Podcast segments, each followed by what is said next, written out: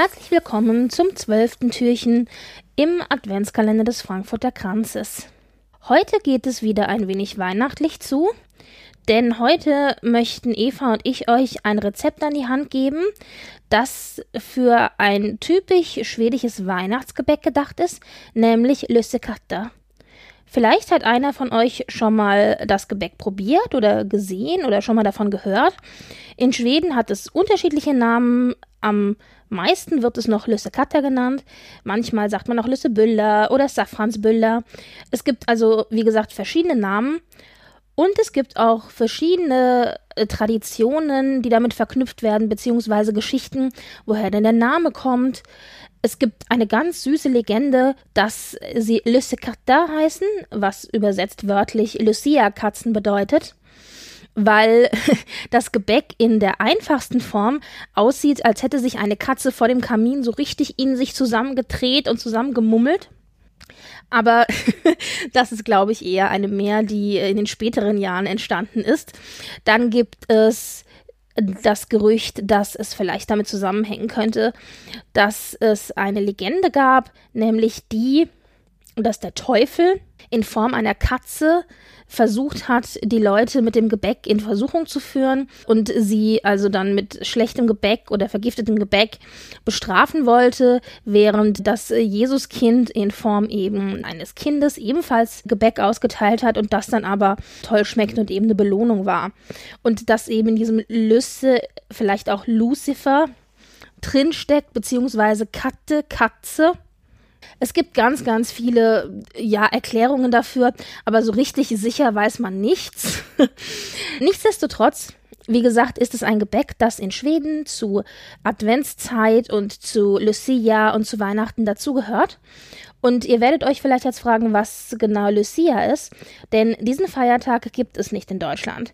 Wir haben den Nikolaus am 6. Dezember, den haben die Schweden nicht. Stattdessen haben sie am 13. Dezember das Lucia-Fest oder auch Lichterfest, in dem sie das Licht in der Dunkelheit willkommen heißen, nämlich dass das Licht langsam in die Dunkelheit wieder zurückkehrt, und zwar in Form von der heiligen Lucia, die mit ihrer Lichterkrone auf dem Kopf das Dunkel vertreibt. Vielleicht habt ihr das auch schon mal irgendwo gehört oder gesehen oder wart auch schon mal bei einem Lucia-Fest dabei.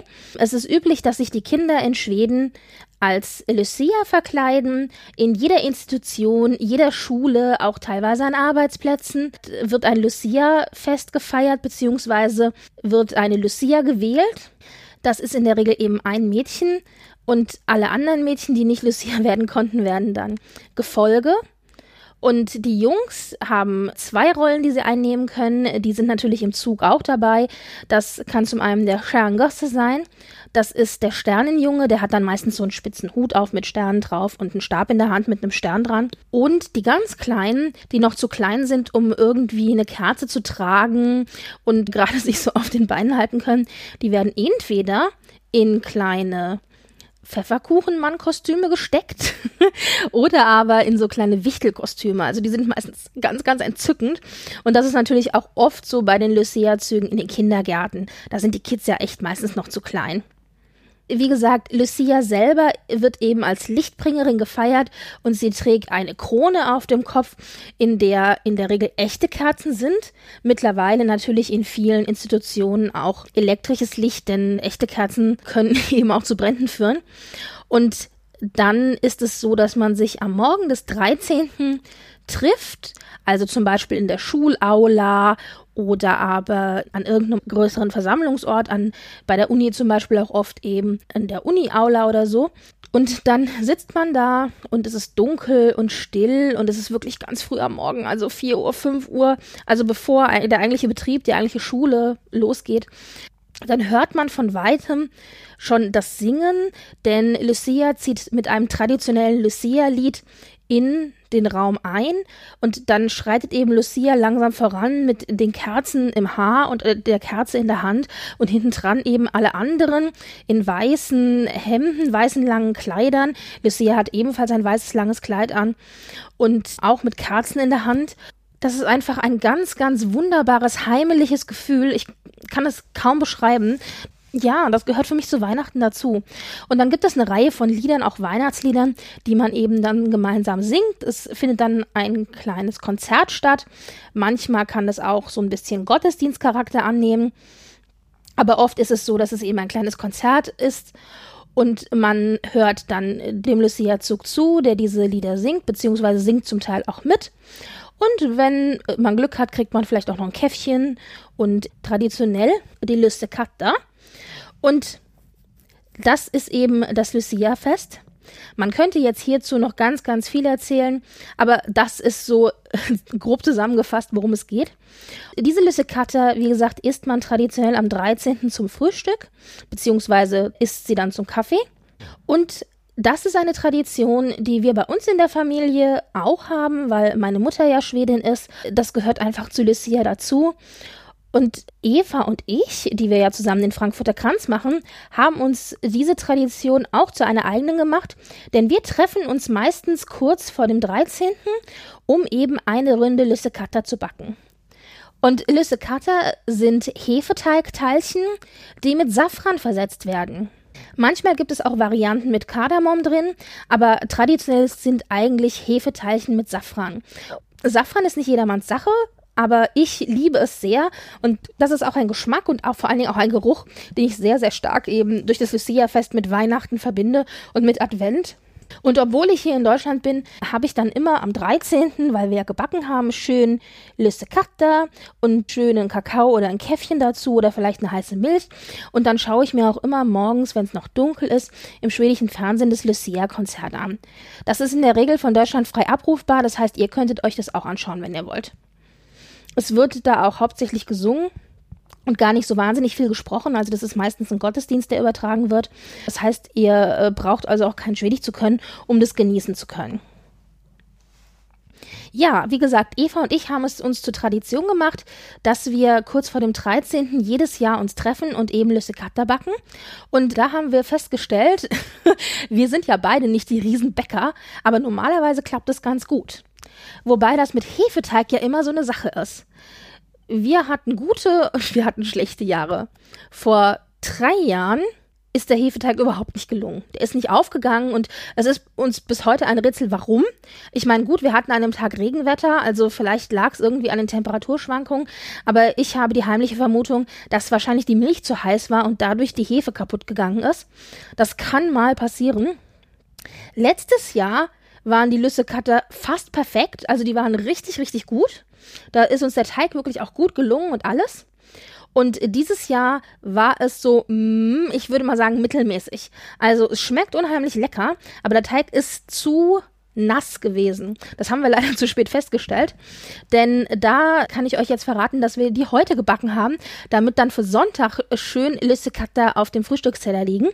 Und ich werde euch natürlich in den Eintrag für heute und auf unser Twitter ein paar Fotos mit einstellen, damit ihr sehen könnt, wie das Ganze aussieht. Sagen wir mal hübsch hässlich. und ich packe euch natürlich noch ein paar Bilder dazu, wie sie eigentlich aussehen sollten. Aber Hauptsache, sie schmecken lecker. Wie macht man jetzt Lüssekatter? Für Lüssekatter macht man also einen Hefeteig. Da hat der eine oder andere von euch vielleicht ein patentiertes Rezept. Wenn ihr darauf schwört, dann nimmt das Hefeteigrezept auf jeden Fall.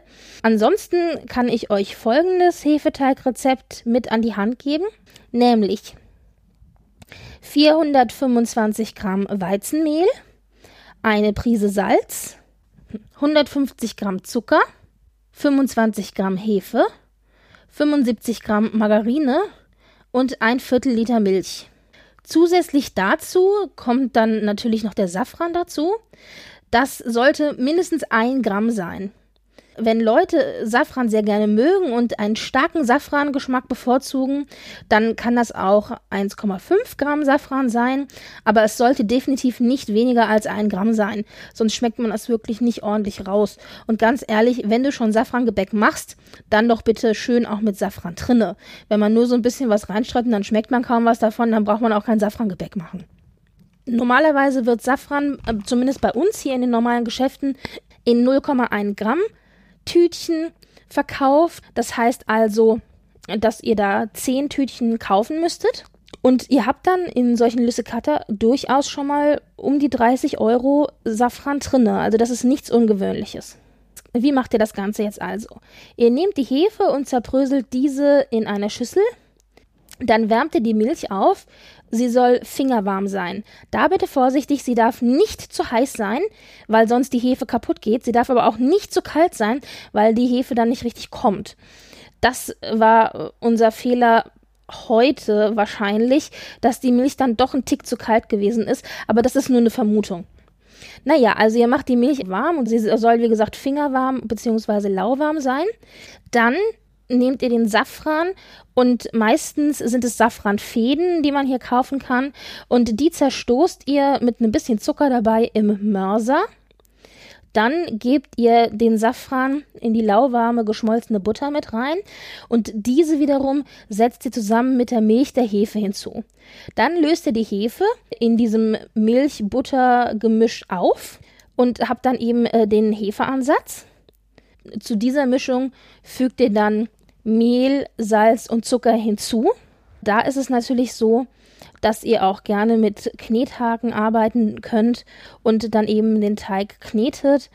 Es gibt Leute, die schwören darauf, ihn mit der Hand zu kneten, aber ganz ehrlich, ich arbeite auch mit Knethaken und das ist sonst auch ein bisschen anstrengend. Und dann müsst ihr eben gucken, ist der Teig zu weich, ist der Teig zu hart, beziehungsweise müsst ihr vielleicht dann noch ein bisschen Mehl hinzufügen, etc. etc. Also ich finde, wenn der Teig nicht mehr an der Hand klebt, dann hat man meistens die richtige Konsistenz.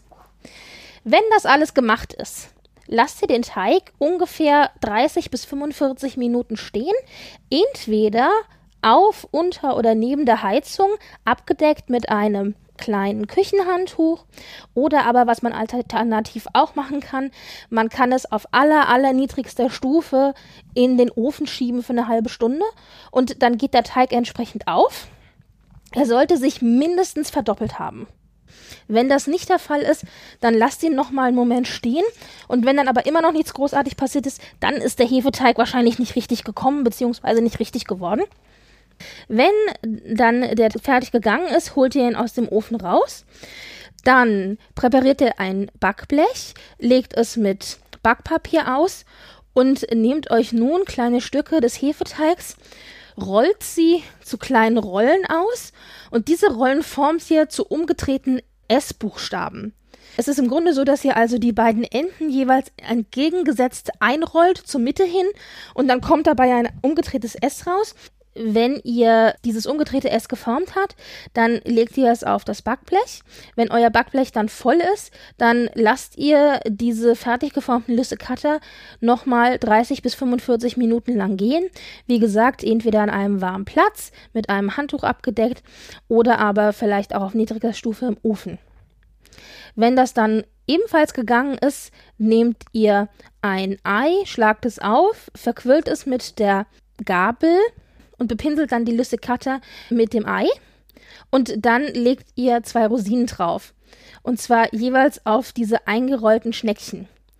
Wer keine Rosinen mag, der muss natürlich keine Rosinen drauflegen. Man kann alternativ zum Beispiel auch ein bisschen Hagelzucker draufstreuen oder von mir aus auch Zimt und Zucker oder man lässt die Rosinen halt ganz weg. Das geht natürlich auch.